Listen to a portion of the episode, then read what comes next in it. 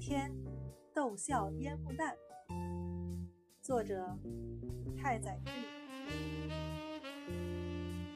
早晨，我睁眼醒来，翻身下床，又变成了原来那个浅薄无知、善于伪装的滑稽角色。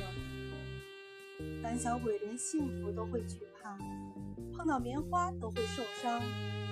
有时也会被幸福所伤，趁着还没有受伤，我想就这样赶快分道扬镳。我又放出了惯用的逗笑烟雾弹。